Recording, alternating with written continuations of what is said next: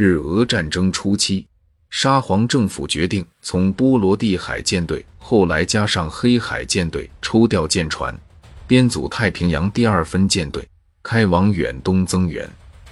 这支混合舰队拥有各型主要战舰三十八艘，辅助舰船约二十艘，下编两个大队。后来又增加一个大队，由罗日杰斯特温斯基海军中将统一指挥。这支仓促拼凑的舰队，某些舰只尚未完全建成就出海，边航行边安装。官兵战术技术水平低，有的甚至缺乏骑马的训练。通信联络靠德国制造的无线电台，德国技术员一走，电台即形同废物。官兵矛盾很深，士气低落，特别是黑海舰队水兵受过革命思想影响。具有反抗精神。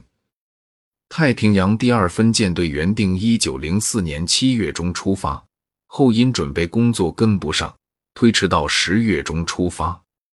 航行路线预定从波罗的海经非洲南端好望角，直到海参崴。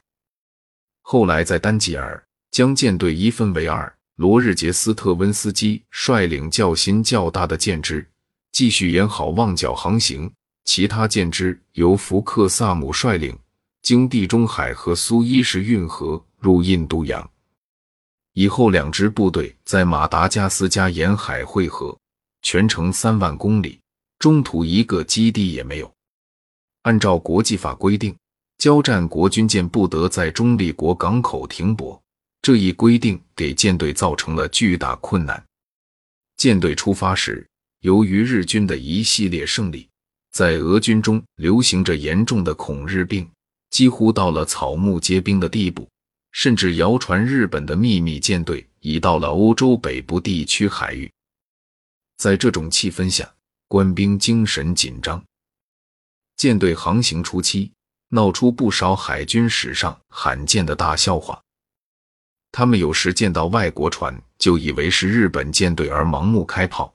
甚至相距较远的俄国舰艇也发生误会，互相开炮。十月二十一至二十二日夜间，在北海击沉击伤英国渔船的事件引起国际风波，在巴黎召开国际法庭公审，英国政府借此威压中立国，不得向俄国舰队提供方便。俄国舰队为了解决燃料问题，只得在海上加煤。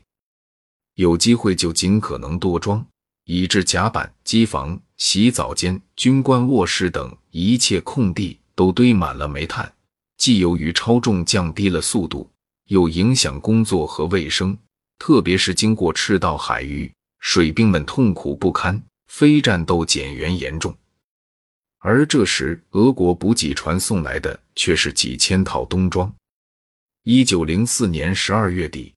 罗日杰斯特温斯基到达马达加斯加沿海，直到与福克萨姆会合后，才于一九零五年三月中旬继续向远东航行。